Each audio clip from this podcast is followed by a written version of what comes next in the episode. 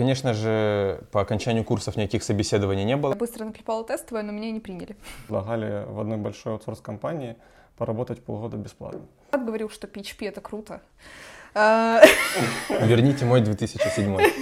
Узнать поподробнее о зарплатах айтишников и хватает ли их на банальные вещи, такие как Mercedes, тех- техника Apple и э, квартира в центре Киева. Поехали? Поехали. А, окей, всем привет. Это подкаст IT Кухня, где три программиста будут обсуждать разные холиварные темы на тему IT. Вот, за нашим столом собрались Миша, frontend-developer в, в компании SoftServe, э, Эмма, Ruby-developer в компании Anadea, Да. и я, Scala-developer в компании Megogo. Вот. Сегодня каждый из нас расскажет историю о том, как мы прошли в IT. Вот. Мы Дадим советы начинающим, попытаемся, как сократить этот путь. Э, обсудим зарплаты, реально ли они такие высокие, и обсудим, что делать на первой работе и как с нее не вылететь. Ну что, Миша, давай начнем с тебя.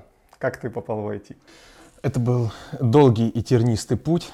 Да, все началось с обычных, так сказать, платных курсов, э, которые своей рекламой завлекли меня, что после того, как я их закончу, я получу работу, ну или как минимум несколько собеседований.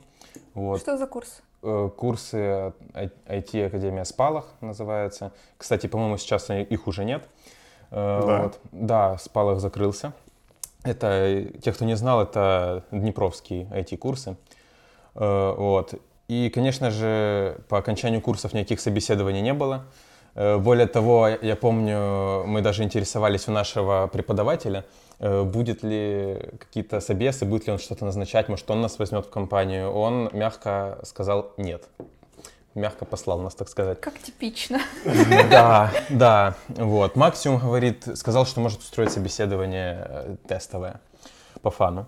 Вот. э, И тогда стало понятно, что чтобы войти в IT, нужно идти на курсы от IT-компаний, потому что именно они заинтересованы э, в том, чтобы получить сотрудников. Э, Поэтому из всего относительно обширного списка IT-курсов э, от IT-компаний я выбрал SoftServe, IT-академию, э, и по счастливой случайности прошел на бесплатные курсы по JavaScript, WebUI. Там же нужен был какой-то тест перед Да, этим. там ку- ку- кучу нужно пройти этапов на самом деле, как и в любые, на любые курсы от IT-корпораций, нужно пройти много этапов, потому что, потому что идет жесткий отбор, очень много желающих, как ни странно. Вот. И, соответственно, вначале нужно было э, отправить какую-то резюмешку, нужно было пройти тест по английскому, э, нужно было пройти тестовое на веб-сайте квиз по JavaScript в моем случае. На время еще. Э, На время, да. Э, И после этого, если ты это все проходишь, э, тебя собеседуют еще на английском языке устно, спикинг проверяют. И когда ты проходишь этот этап, ты попадаешь на этап э, устного собеседования по JavaScript, опять же, если ты идешь на фронтенд э, курсы. И только вот после этих этапов ты уже проходишь на сами трехмесячные курсы. А расскажи, ты сказал, ты писал резюме, скидывал. Да. Что там было написано? Просто, просто, да, просто где я там учусь и, ну, есть какое у меня образование, То может есть есть информации, что типа универ было достаточно или ну для курсов, да, в принципе там особо это для галочки, так сказать, было, вот. В принципе, после этого я прошел на курсы, и так как у меня был некий бэкграунд с э, обычных э, платных курсов, э, которые я уже прошел, то меня достаточно быстро взяли, по- позвали на собеседование, на проект, и я его, в принципе, сразу прошел. Вот. Такая история. Как я поняла, там я. еще был резерв. Э, Ты, получается, не сразу попал на работу. Скажем, это, ну, это подводные камни. Это сталкивается с этим не каждый далеко Ну да, человек. да. Это уже чисто моя история. Специфика Да. компании, скажем Главное, так. что ты попал уже. Я туда, и попал, да. Когда ты, если ты попадаешь в компанию, то с большой вероятностью на самом деле ты оттуда уже не выберешься, как говорится. Да, Не, ну это твой случай, Э, лично твой. Да, Миша, это твоя проблема. это моя проблема, да. Вы, я не могу никогда закончить с этим идти. С этой компанией, скажем так. Да, да, Ну, success story, классная. да. Эмма, давай теперь ты. Да, ну, начнем с того, что я не очень, у меня не было цели попасть прямо в IT-компанию. В тот момент я писала мини-стартапчик с подругой, а, хотели сделать онлайн-систему для вебинаров, общения, об- изучения английского онлайн. Но что-то не пошло, а, потому что нам нужны были деньги на маркетинг. И в этот момент я увидела, что есть курсы а, в Ruby Garage, а, и туда нужно сдать тестовое. Я быстро наклепала тестовое, но меня не приняли. Э, Потому что сказали, типа, ну, в целом нормально, но выучи-ка MVP, сделай все красиво, и только тогда иди к нам. Э, Поэтому мой путь начался еще с того, что после этого я пошла в компанию, а, нет, не в компанию, а на курсы, пошла в Skillup. Там были курсы по PHP, то есть вообще еще другая тема. Ruby Garage — это язык Ruby, я пошла на курсы по PHP, ну, хорошие. Как тебя так занесло с одного Да, да, типа PHP, фреймворк Symfony. Э, Я подумала, что это будет нормально, потому что, ну, мой старший брат говорил, что PHP — это круто. Э, Верните мой 2007. Поэтому э, я прошла эти курсы и научилась в целом писать на PHP э, и делать приложения. После этого, как только это закончилось, я быстро сразу сделала тестовое и опять отправила его в Ruby Garage. И его приняли, несмотря на то, что он был на другом языке. И меня просто переобучили. Я попала на курсы, курсы шли полгода, они были бесплатные. И после них говорили, что а, сразу примут на работу. Вот, и только говорили, что первых трех человек, которые все сделают, поэтому я очень старалась, и я была одной из тех, кто там вторым, второй или третий, кто сдал все задания, потому что я очень хотела попасть на работу. И когда все это произошло, полгода прошло, а, меня сразу взяли на испытательный срок, а он длился два месяца, и в целом вот таким образом я и вошла в IT. Вот. Круто. Отличный тернистый путь через PHP. Да, как, как забавно, что я не сломалась и два раза в одну компанию подала, ну, то есть еще выбрала Руби. Причем сразу могу сказать, Я думаю, они это оценили, то, что ты два раза... ну, э, может быть, эм. Руби, на самом деле, мне повезло, как я думаю, потому что в итоге в плане salary это крутой выбор, потому что такие специфические языки, они выше оплачиваемы, и на входе они больше оплачиваемые Слышишь, несколько Миша? раз. Слышу. Если быть до конца откровенным, я когда только искал курсы, то я помню, были открыты курсы в Ruby Garage. Но я изучил, что там э, язык Ruby, испугался и пошел искать дальше. Если быть до конца откровенным, то ты сначала шел на Java вместе со мной. Расскажи нам эту историю поподробнее. Можешь да, затронуть, кстати, да. если что, у нас тут дверь не закрыта, ну ладно. Это твоя история? Очень интересно. Нет, ну я не знаю, как оно там будет Вот смотреться. как ты попал в IT. Через открытую дверь. В принципе, логично. Да, я ее ногой открыл. Давай, да. Да, ну, в общем, моя история с твоей немножко пересекается. Э, Мы с тобой вместе пошли в спалах, вот, на курсы по Java. Э, Это были, как по мне, очень классные курсы. Я там получил первый опыт э, работы в команде. Я помню, у нас там была, по-моему, единственная команда где-то из пяти человек, где мы конце курса презентовали какой-то какой-нибудь, но работающий мини-проектик. Вот. Да, нас разделили просто на нашу группу, разделили на три, по-моему, подгруппки, Да, которые да, занимались да. полностью разработкой какого-то Да, своего мы даже, я помню, ходили в какие-то кафешки пару раз и какие-то там в тетрадочке что-то какие-то наброски делали. Вот, API составляли Да, да. нашего приложения. Вот, закончились эти курсы, и потом я увидел, что SoftSurf открыл бесплатный набор на курсы по Java. А, вот, и решил податься туда. Прошел там собес по английскому, тест по английскому, а, технический, попал на сами курсы. Курсы, конечно, были очень крутые. Мы ходили туда, по-моему, каждый день все лето, три месяца. Ну, А, то есть вот. это вообще не рассчитано на людей, которые работают. А, по-моему, мы там занимались в вечернее время, поэтому, в Всё- принципе... Все зависит можно. от эксперта в основном, Да. потому что некоторые люди, я знаю, занимались с 6 там, до 8 вечера, а некоторые группы были там с 10 до там, 12, условно говоря. Не, у нас, по-моему, один урок шел где-то три часа, что-то такое. Ну, я, у нас И были каждый люди... день. Да, ну, То есть- кроме выходных, Ну, по-моему. понятно, да. А, и у нас были люди, которые работают. Там я там один или, может, пару человек были студенты. А где ты работал? Я нигде не работал. Ой, а, все, и были люди да, с тобой, это я был которые... студент, да, да, Да, да, да, да. да, да. Но они спокойно совмещали это, в принципе. А, вот. И после этого я защитил с командой проект свой, и меня пригласили на собеседование уже в компанию, которое я успешно провалил. Вот. Я почему-то тогда подумал, что а, я как бы классно защитил проект, меня там могут спросить, там, что я делал в течение там, этих трех месяцев, как я защитил проект, там, что я конкретно делал, мои обязанности. Но меня начали спрашивать по всему Java Core, так хардкорно, и, короче, я успешно это провалил. А, вот. Ну, потом где-то в течение там пару недель, месяца я там пытался наверстать свои упущенные какие-то моменты, а, вопросы, на которые я не ответил. И помню, что потом подался в две компании. Одна была продуктовая, другая аутсорс. В две из них прошел, и потом выбрал ту компанию, где предложили чуть больше денег. Э, Да, и вот так попал в IT. Ну и в той же компании э, я там сначала прошел тестовую неделю, потом была стажировка месяц, и после этой стажировки мне типа сказали, что все, ты часть компании.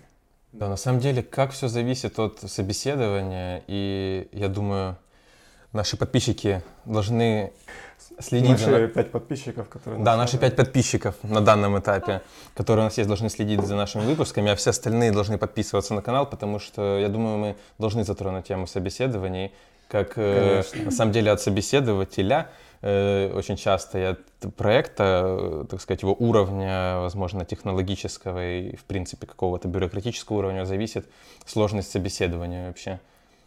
Есть д- там Да. довольно много историй у нас веселых и не очень, э, связанных с собеседованиями.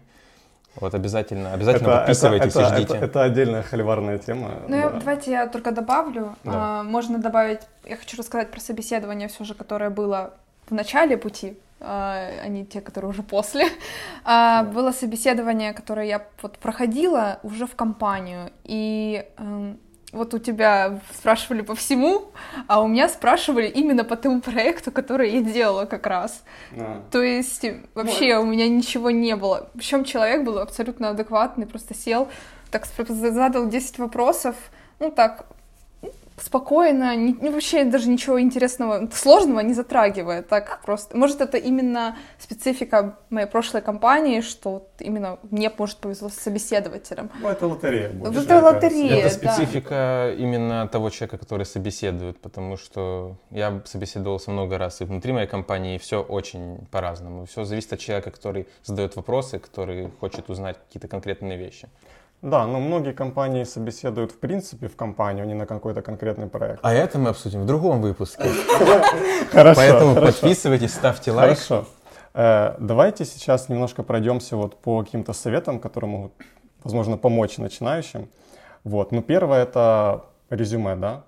Как вы думаете, на каком языке его составлять? Русский или английский? Тут даже думать не надо. На английском, конечно же, составлять резюме. И не русский, а український. Костянтин, будь ласка. Так в итоге все равно английский. Но все все равно опирается в английский, потому что этим ты хотя бы показываешь компании, которая в большей степени, скорее всего, аутсорсинговая, и которая работает с заказчиком, что у тебя уже есть какой-то английский скилл, как минимум, хотя бы какой-то за- зачаток есть в этом. Не, ну да, английский это очень важно в IT-компаниях, и практически большинство проектов все связаны с э, заграничными если- заказчиками. А если у человека 10 лет опыта работы, он там тимлит, но он написал Без резюме... английского? Не, написал резюме на русском, Да. но там у него English level написано, там upper intermediate. прекрасно. Его рассмотрят или нет? Рассмотрят, и рассмотрят на русском, и на украинском, и, думаю, и на английском резюме, но... Если говорить по первое впечатление, как для джуна, мне кажется, лучше типа английский. Как для кого угодно, просто презентабельнее на английском языке. Ну, если это аутсорс-компания, которая работает с иностранными заказчиками, то это резюме будет потом переслано заказчику, которое должно быть, ну, резюме должно быть на английском. Это, да, это тоже на самом деле большая тема, которую можно обсудить, потому что, потому что на самом деле, если говорить про софтсерф, то э, твое резюме, которое ты сам составлял там изначально, э, его полностью меняют под шаблон софтсерва.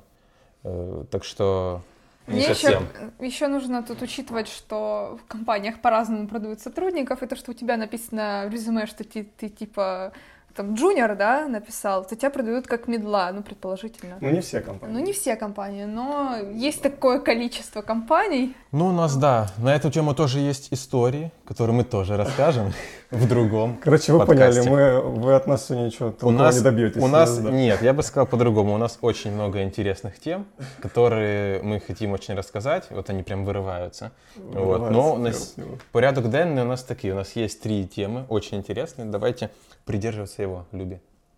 Люби друзья. Люби друзья. Э, А, еще, кстати, по поводу того же резюме. Важный момент.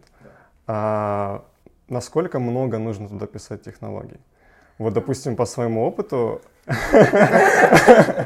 э, раньше, когда я только вот отсылал резюме на первую работу, я как бы чуть-чуть потрогал технологию, там что-то потыкал, работает, можно писать ее, добавлять в резюме. Сейчас, когда я там пытаюсь там собеседоваться, например, на middle или на senior позицию, я так думаю, блин, лучше я лишний раз э, не буду добавлять какую-то технологию в резюме, чтобы мне ее просто не спросили. Потому что, типа, ну, э, на уровне middle, наверное, уже конкретно спрашивают там более глубокие знания. Вот Да, у меня думаете? есть, у меня есть такая, как не то чтобы история, а опыт личный. Э, То, что резюме как бы обычно строится все-таки, вот ты становишься там интерном, джуном, ты создал какое-то резюме, а дальше оно чуть-чуть там апгрейдится. В основном что-то добавляешь там годы, там плюсиками, единички докидываешь, там может чуть-чуть технологий. Но когда я был еще, даже не работал, создавал резюме, то там написал кучу технологий с курсов, там условно там было Java, Spring, Hibernate, Bootstrap, JavaScript, бесконечно. Все базы данных, которые существуют в этом мире. И даже Windows э, с 7 по 10 я указал. я представляю, с каким фейспалом там смотрел э, собеседующий. Да, да. Unix, Linux, macOS. Это все есть у меня даже сейчас. Э, И так на одном собеседовании однажды уже, ну, в сознательном, так сказать, э, с опытом, когда я уже был, э, в компании меня собеседовали, и меня человек начал спрашивать, а что ты знаешь вот про MySQL, какой опыт, а вот ты использовал там такие? Я говорю, ну, посредственно касался. А что ты там Bootstrap? Вот расскажи мне конкретно. Я говорю, мы на проекте его сейчас не используем. А что вот это? А у тебя в резюме почему это все написано? И я понял, что да, не надо перечислять все, что ты открывал э, веб-сайт, э, посмотрел документацию, и теперь ты мастер в этом. А, ну смотри, но с другой стороны, если ты джун, например, да, ну только начинаешь свою карьеру, а, возможно, это может быть и плюсом, типа как показатель того, что ты там что-то посмотрел, тебе там интересно то, то, то, то, то. Если ты реально это открывал и там хотя бы запускал. А, вот. Ну, как раз вот, может быть, нужно было бы подумать над тем, чтобы в резюме указывать возле технологии типа advanced, expert. Я... Ой, вот это Я, я, не, это люблю, не люблю. я это не люблю, потому что когда человек, как в компьютерной игре RPG, пишет, что у него скилл по Java 5 звезд, а скилл по фронтенду 3 звезды, а по английскому 4, то это, это, это очень абстрактно и как-то Ну, субъективно. да, это очень абстрактно, но все же, если ты там к технологии прикасался там один раз, то Ты ты, можешь типа, это ты сказать просто- знаком, ну как бы нет. Ну, ты можешь сказать это просто на собеседовании, когда рассказываешь о себе, потому как бы это странно ни звучало, мне кажется, что чем у тебя больше опыта, тем меньше технологий надо писать в резюме. Вот я этого сейчас и придерживаюсь. Просто, когда ты становишься уже тех лидом, у тебя в резюме должно быть написано, если ты фронтенд разработчик, должно быть написано э, JavaScript, TypeScript, CSS, все, хватит, больше ты ничего не делаешь, в принципе. Кстати, да, есть такое. Типа, ну, библиотеки, ну что ты открыл, какие-то библиотеки Ну, конечно. получил, посмотрел. Опять же, к моему резюме смешному, у меня еще было написано когда-то IDE список, был написано WebStorm, Sublime, э, Atom, VS Code, в общем, меня все, до что сих пор есть. написано. Миша, я недавно видел твое резюме. Да. Э, Почему у тебя там три страницы, по-моему, в резюме? Три страницы? Или две? Что Три. такое? А что? Капец. Ну, у меня одна. Даже Ну, там же нужно описывать еще проекты. Ты же описываешь еще проекты. универ. Если он у тебя учился. один, будем так говорить, то у тебя будет две страницы максимум. Э, У меня четкая структура, кстати, по шаблону софтсерва. У меня это резюме было склепано, даже помощником. У меня специальный человек его обрабатывал и скинул. Ну, это было еще, когда только пришел в компанию. На первой странице у меня просто мои общие данные, какие-то информация, там, э, Skype. Я подумал, общие данные, вес, рост. Нет. Э, Женат, не женат, дети. Да, есть ли дети, квартира, э, так далее. Хобби. Кстати, стоп, а это должно быть в резюме? Нет, конечно. Ну, как по желанию в резюме. А что, пол? Или... Нет, женат, не женат. Меня, кстати, часто Женат, спрашивают, женат. типа... Ну, Спрашивать могут что угодно, а это как сотрудник никак на тебя не импактит, мне кажется. Ну, возможно. Так вот, на первой странице общая информация какая-то обо мне, э, на второй странице у меня написаны все мои проекты, и то, если их будет больше, будет дальше расползаться на странице. Э, и на последней у меня вместились мои э, обучения, то есть высшее образование какое у меня. Но в большей степени занимает место именно проекты. То есть у меня есть проект, у меня есть описание, что это, ну, без нарушения NDA, конечно.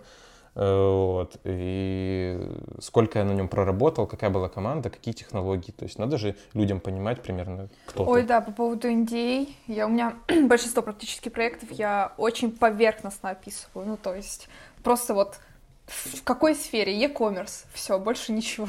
Да, я, ну, у меня описание каждого, вернее, вот компания идет, да, описание каких-то проектов, вернее, не то, что проектов, а что я делал, там это буквально четыре предложения. То есть что я делал, какая платформа и какие технологии используются там примерно, и все. Ну так да, у меня так и есть. А если у тебя четыре проекта, то по четыре строчки каждый, то получается в итоге страничка.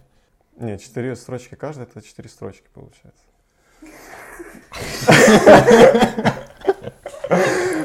На этом и закроем данный Это, это будет в промо нашего, нашего подкаста. Да, это точно. Ну хорошо, давайте, хорошо. С резюме мы закончили. Что мы можем еще обсудить по, по теме советов каких-то? Э, Самый легкий путь? У меня есть, у, как говорится, подруга, э, подруги, э, до- дочь подруги моей матери, С маминой подруги. ну, в данном случае дочь маминой подруги, она училась на прикладной математике и пошла в итоге работать бухгалтером. Хотя, по сути, можно было бы пойти в IT-сферу, как-то программист, э, тестировщик, неважно. И я спросил, почему, почему такой путь, почему как бы, ты изучала языки программирования и так далее. Ответ был очень странный, что ни- никуда не берут без опыта не хотят брать, то есть нет места уже в IT-сфере, все, все сидят, все сидят на стульях в офисах, и уже невозможно войти никак. Очень странно. Очень странно, потому что первое правило, чтобы войти в IT-компанию, если это нормальная, какая-то крупная компания, и надо искать у них курсы при компании. Никакие, скорее всего, бесплатные курсы в компанию вас не приведут, разве что подготовят к собеседованию на, на... Наверное, платные Ну, курсы никуда не приведут. Ну, платные хотя, опять курсы. же, Я перепутал слова. Понятно. Да. Как раз наоборот, платные не приведут, а бесплатные приведут. Все, да. Да, как-то так. но не факт.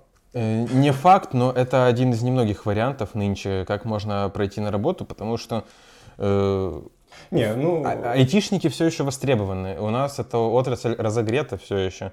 Но, конечно же, постепенно, если быть откровенными, все потихоньку поднимается уровень, так сказать, входа, все-таки поднимается. Уже человек, которого там ищут там джуниора, этот джуниор там должен знать все. да, уже много чего должен знать. Да. Вот, кстати, опять же, вот я была на курсах в Скиллапе, и нам все говорили, что да, мы вас э, предложим вам вакансии, будем вам помогать. В общем, ничего такого не было.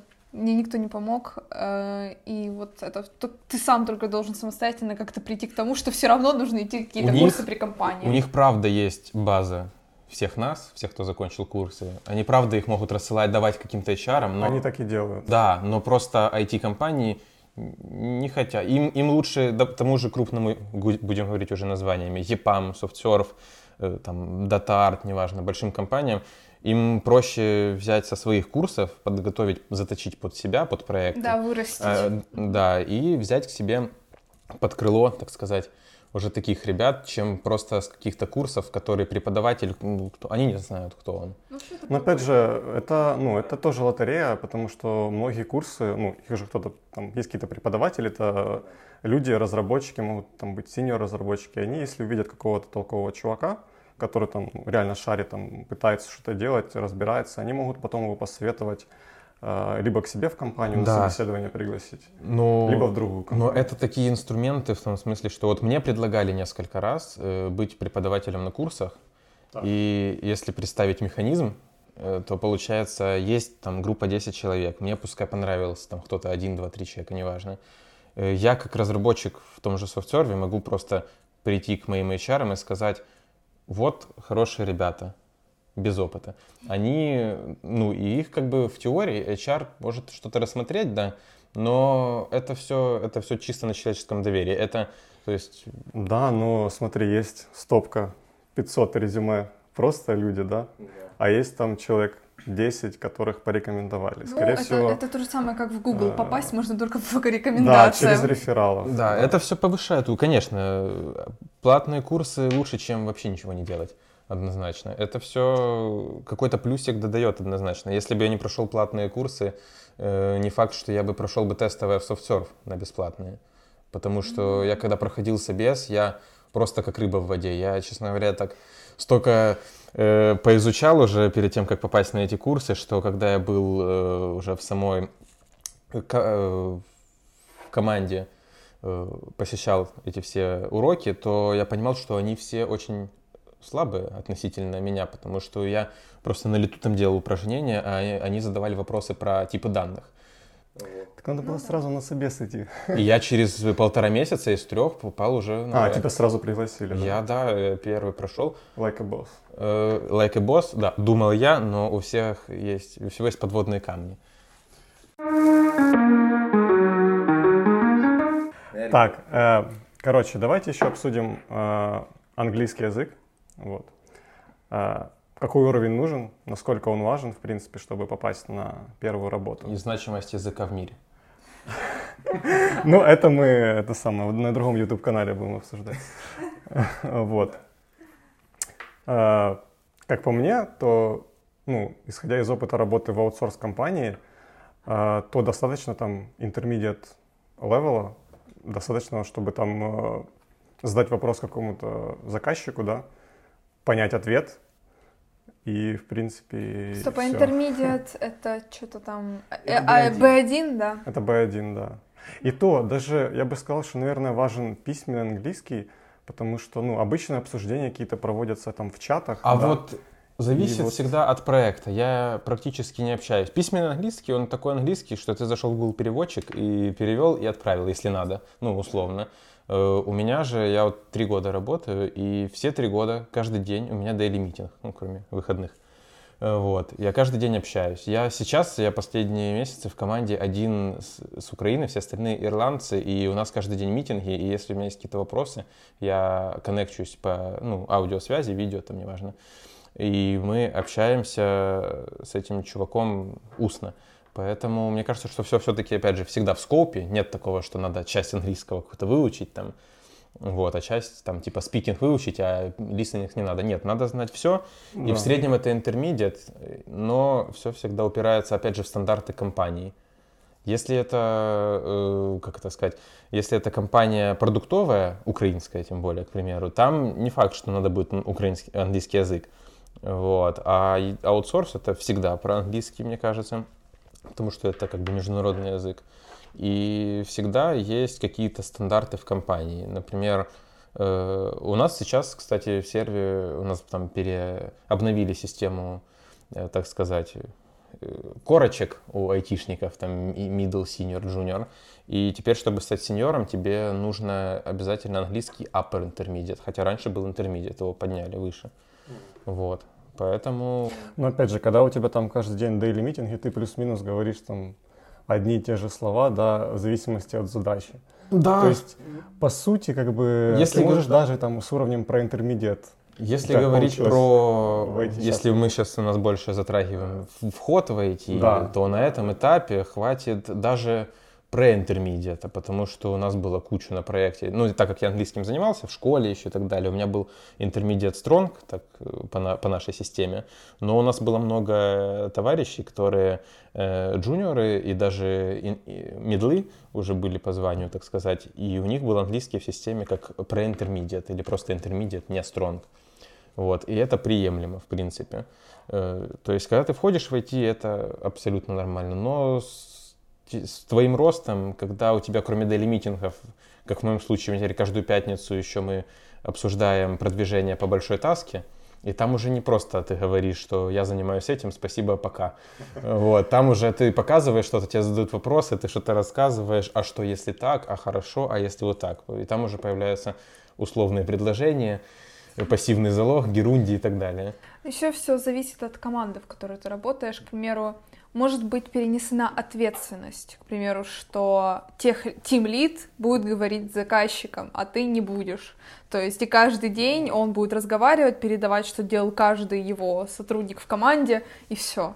Не, ну То по есть- идее, как ты, если ты middle разработчик, то в идеале к тебе должна поступать в Jira задача уже готовая с описанными требованиями, да, на английском языке. Тебе нужно просто понять, о чем идет речь, и если тебе что-то непонятно, задать уточняющий вопрос. А это все, а middle это по лезвию, потому что когда ты джуниор, ты вообще просто дали задачу, ты там сделал, условно, в идеале. Middle это примерно похоже, только ты общаешься с заказчиком иногда.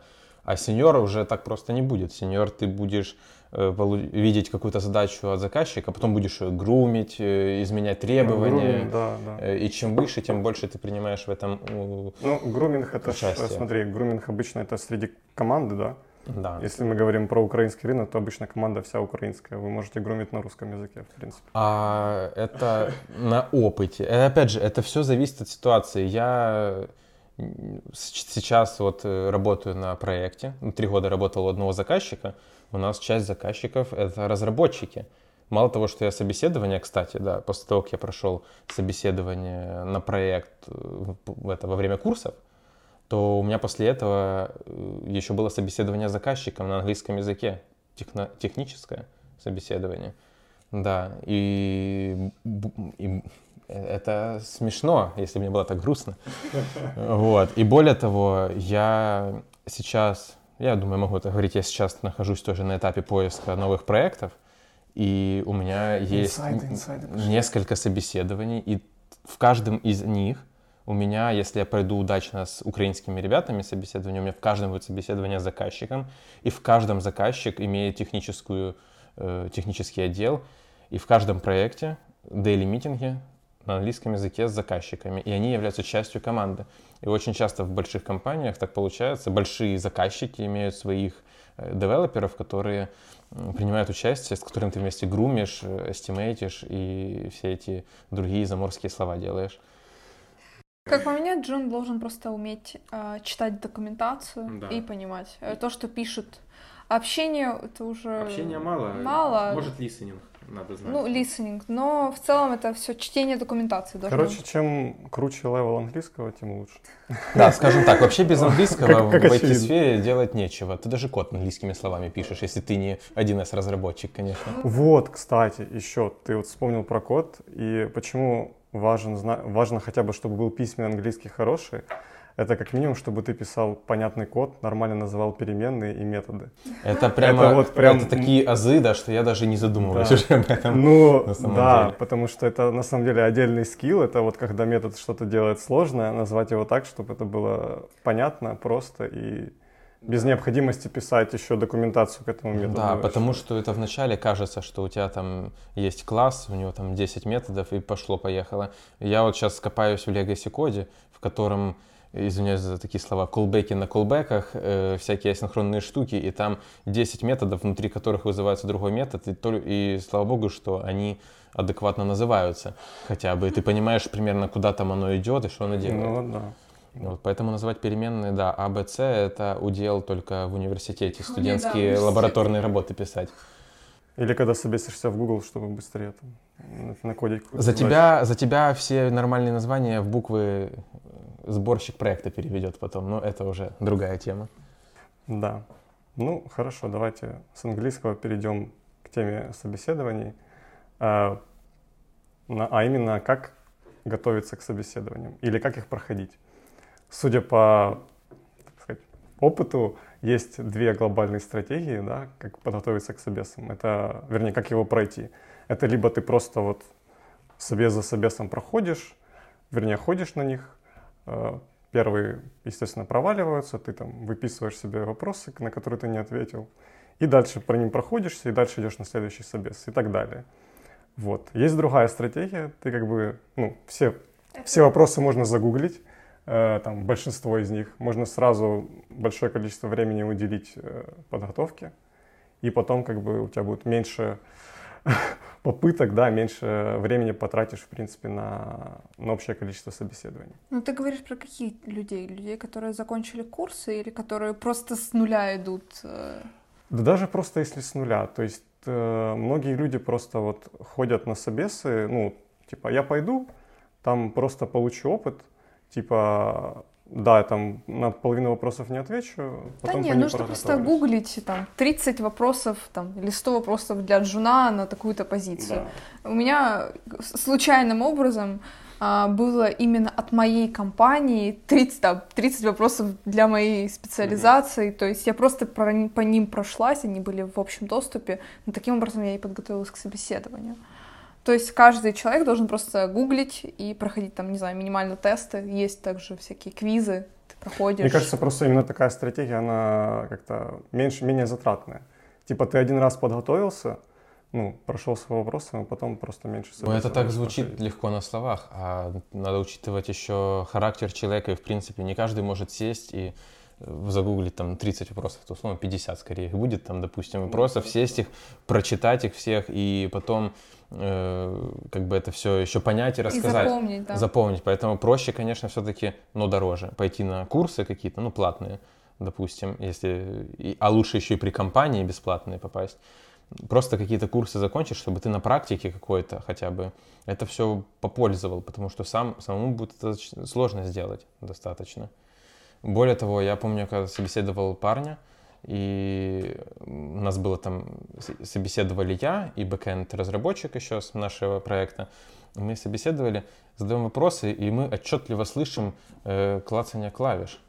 И просто это было, это было за, ну мы не подали виду, мы поговорили, все. онлайн Это бы, ну, э, пандемия все-таки, мы по зуму подключились, да, человек в софтсерве, он в резерве, так сказать, так был.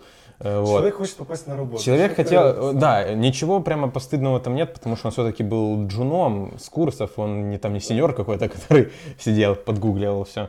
Но после собеседования, э, когда он отключился, мы остались, я говорю, а он же гуглил, Он говорит, походу, да. Вот. э, ну, Слишком, видимо, А как громкая он в клавиша. итоге? э, Он он- нормально отвечал? Он отвечал, э, да, но это, это все палец, правда, потому что даже если бы мы не слышали клавиши, когда задаешь вопрос, он что-то там ответил от- относительно поверхностно, и потом еще через минутку, а минутка это и 10 секунд тоже, это все равно сразу видно.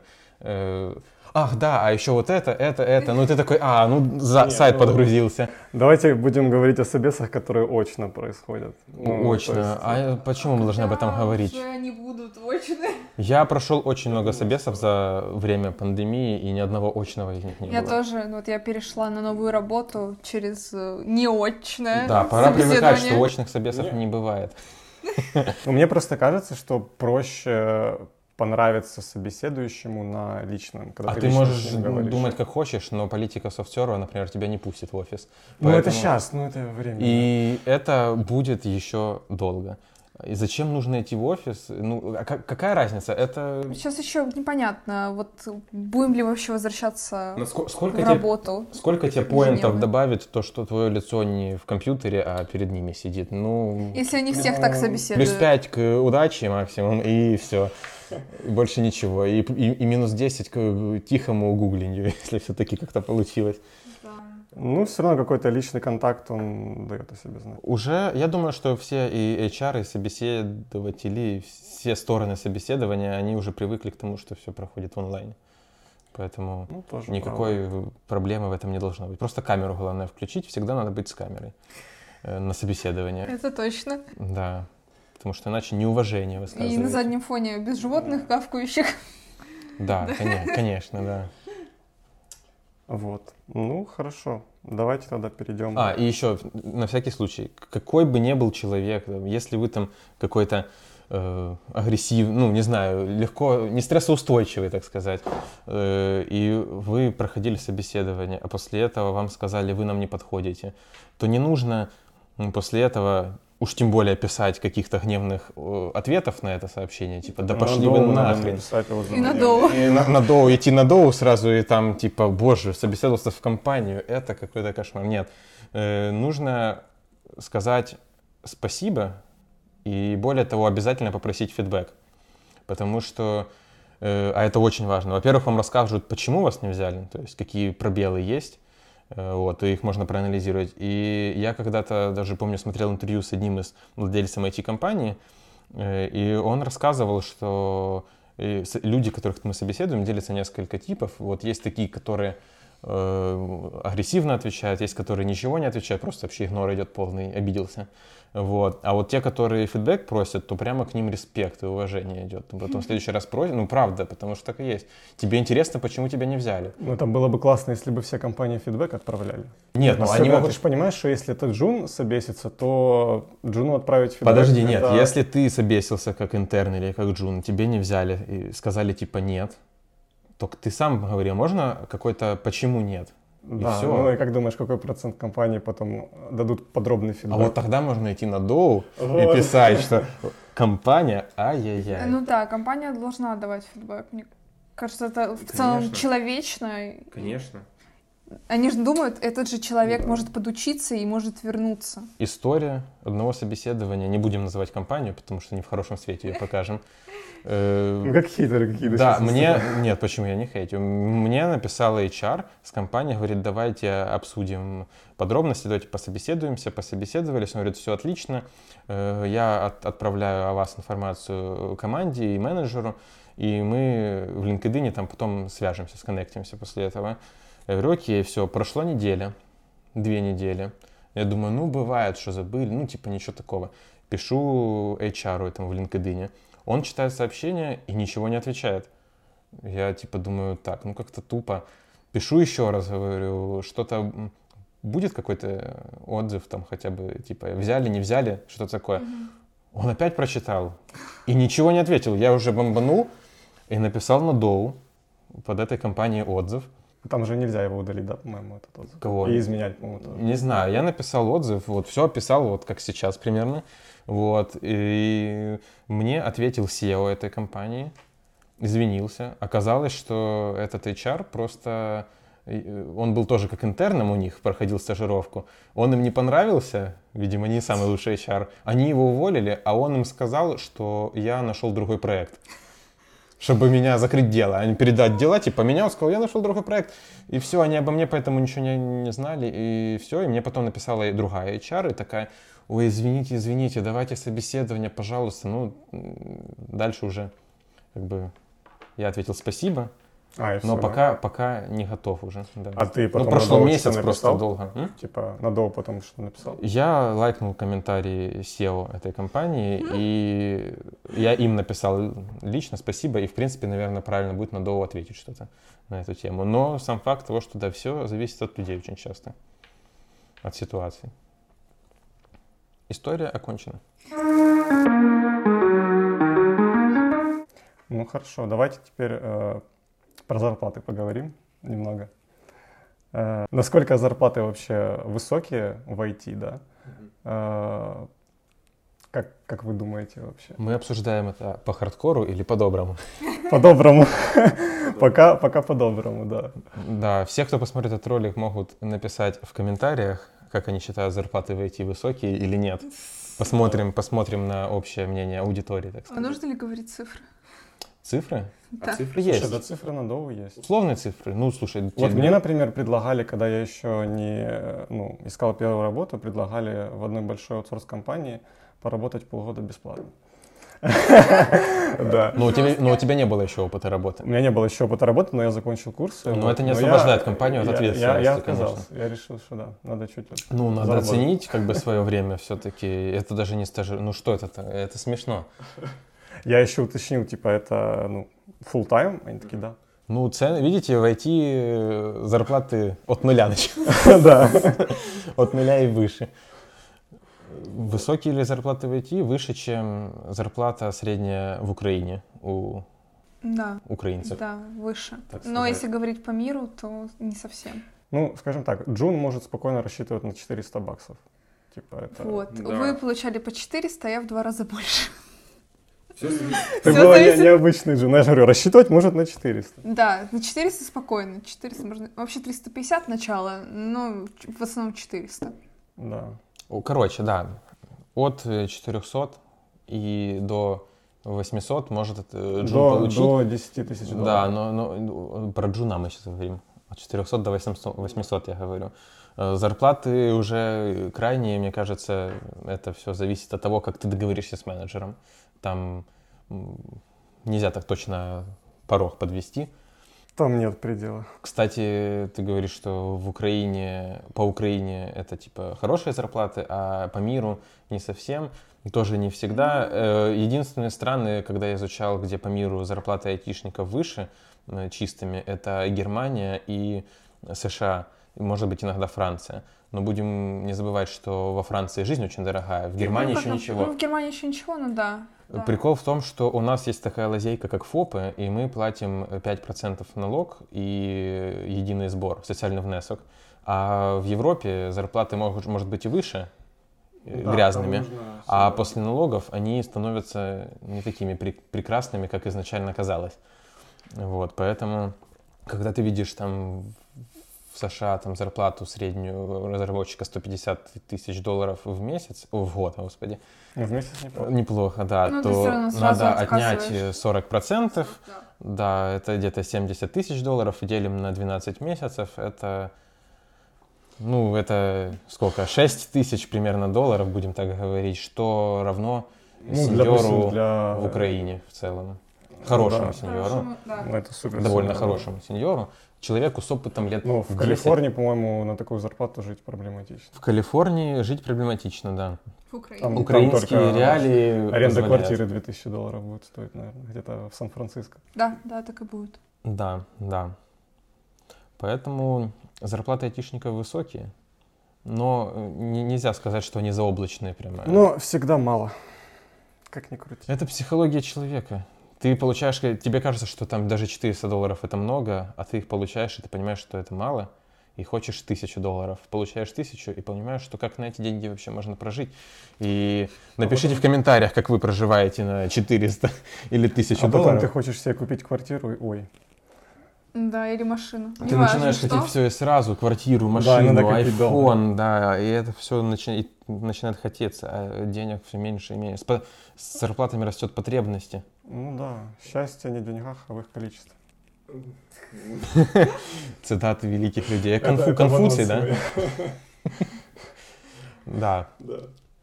В общем, я, я, я считаю, что да, тему хватки-нехватки денег и зарплат надо будет еще шире раскрыть в нашем каком-нибудь следующем подкасте. Пишите комментарии, если хотите узнать поподробнее о зарплатах айтишников и хватает ли их на банальные вещи, такие как Mercedes, тех- техника Apple и э, квартира в центре Киева. Да, да, кстати. Хорошо. Вот и закончился наш Ну что ж, юбилейный первый Юбилейный выпуск. первый и, надеюсь, не последний. Надеюсь, не последний. Да, если вы хотите еще видеть наши беседы, и вам интересны наши темы, то ставьте лайк, делитесь этим видео, колокольчики, что там еще требуется. Репост, лайк, подписка. да, Да. скиньте друзьям. Все эти вещи, да, помогите начинающему каналу, начинающим э, блогерам, будем так это называть, подкастерам, Гребцам, гребцам. гр- гр- гр- Войти. гребцам, да. У нас еще много очень тем, которые мы можем обсудить, которые мы хотим обсуждать. Да. Будем хейтить зарплаты. Будем Маленькие, хейтить. на самом деле. Будем хейтить зарплаты, чтобы вы хейтили нас. Ладно, все. Да. Все, всем пока. Всем Всем пока. пока. Да.